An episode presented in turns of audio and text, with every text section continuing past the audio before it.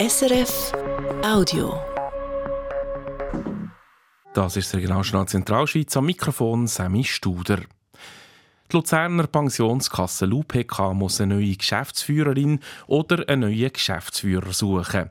Der Reto Taregetta, der den Job im Moment hat, hat auf Ende Mai gekündigt. Die LUPK ist kürzlich in Kritik geraten, im Zusammenhang mit dem Kleintheater Luzern.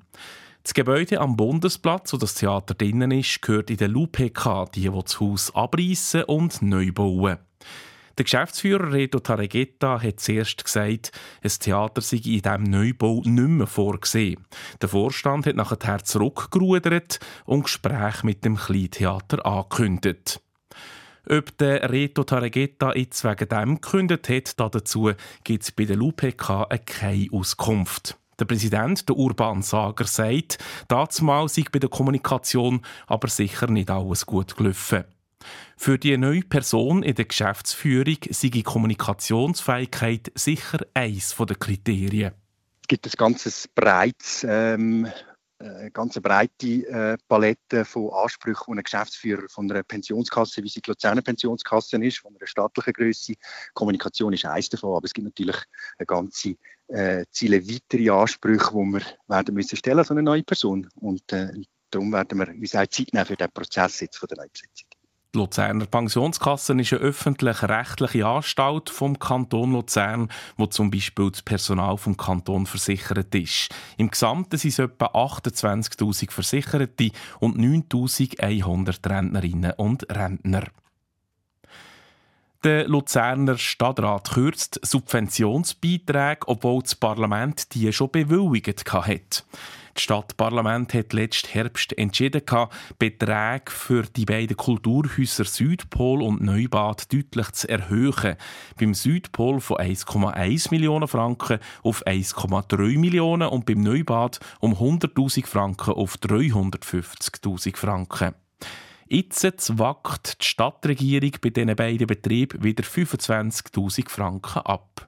Wir seien noch einmal über Bücher, sagt der Stadtpräsident Beat Züsli.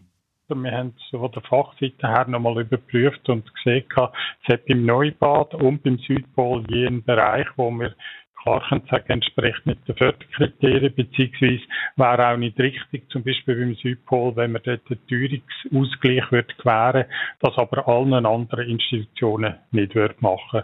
Es geht uns auch um Verlässlichkeit und auch um Transparenz in der Umsetzung von unseren Kriterien im Bereich der Kulturförderung. Der Stadtrat habe schon in der Parlamentsdebatte gesagt, dass es Bereich gäbe, wo nicht unter den Förderbereich ginge. Dass der Stadtrat jetzt wieder Geld kürzt, das das Parlament schon beschlossen hat, das dürfe er, das haben sie rechtlich abgeklärt. In der Osserschweiz planen das Volkswirtschaftsdepartement vom Kanton und die Gemeinden Butiken und Reichenburg ein neues Arbeitsplatzgebiet. Jetzt ist es losgegangen mit der Detailplanung auf dem Gebiet Rietli. Dass Schweiz solche neue grosse Arbeitsgebiete brauche, sei spürbar, sagt Armin Kistler, der Gemeindepräsident von Reichenburg. Die Herausforderung ist, dass wir grundsätzlich im Kanton Schweiz eigentlich keine grossen zusammenhängende Arbeitsflächen mehr haben, wie, wir, wie sie von grossen Firmen gesucht sind. Und das Riedli bereits seit 1995 entsprechend als Arbeitsplatzgebiet von regionaler Bedeutung vorgesehen war und darum jetzt eine Entwicklung äh, angestoßen werden soll. Wer mal einmal auf diesem Gebiet Rietli soll arbeiten und wie es dort soll aussehen das wird jetzt genauer abgeklärt. Gewünscht sei aber, dass Firmen mit höherer Wertschöpfung angelockt werden, also keine Massenproduktion. In der jetzt gestarteten Testplanung entwickeln drei verschiedene Teams Ideen zum Beispiel zu der Überbauung oder der Erschließung. Planet ist, dass auch die Leute aus Butiken und Reichenburg mitreden können. Die Fasnacht hat die Stadt Luzern fest im Griff und hat die letzten Tage zehntausende Leute angelockt. Auf den Plätzen und in den Gassen ist es darum zeitenweise eng geworden. Also für mich sind es schon viele Leute. Eher zu viel? Ja. Gerade unter der Ecke ist es brutal gestunken. Ich habe mich schon Jahrzehnte bald schon gefragt, wie gefährlich das denn ist. Und diesen Notausgang braucht es einfach. Damit es aber zwischen Guckenmusiken und Fasnachtswegen wirklich immer einen Notausgang gibt, gibt es das Jahr an der Fasnacht zum ersten Mal sogenannte Crowdspotter. Das sind Leute, die das Fasnachtstreiben ständig beobachten. Wenn nötig, holen diese Leute die Polizei, die den Fluchtweg freiräumen kann. Das käme beim Fasnachtspublikum gut an, sagt Martin Heller von der Sicherheitsfirma, wo die Crowdspotter angestellt sind.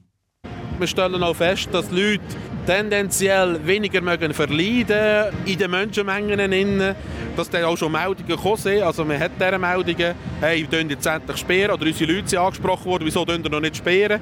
Ähm, aber das war noch in einem vertretbaren Rahmen, gewesen, weil wir natürlich die Crowdspotter immer unterwegs wir können die anvisieren, hey, gehen Tee schauen.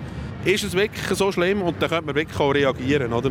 Wir sind mit Martin Heller durch die Menschenmenge gelaufen und sie schauen, wie seine Leute entscheiden, wenn es an einem Ort zu eng wird.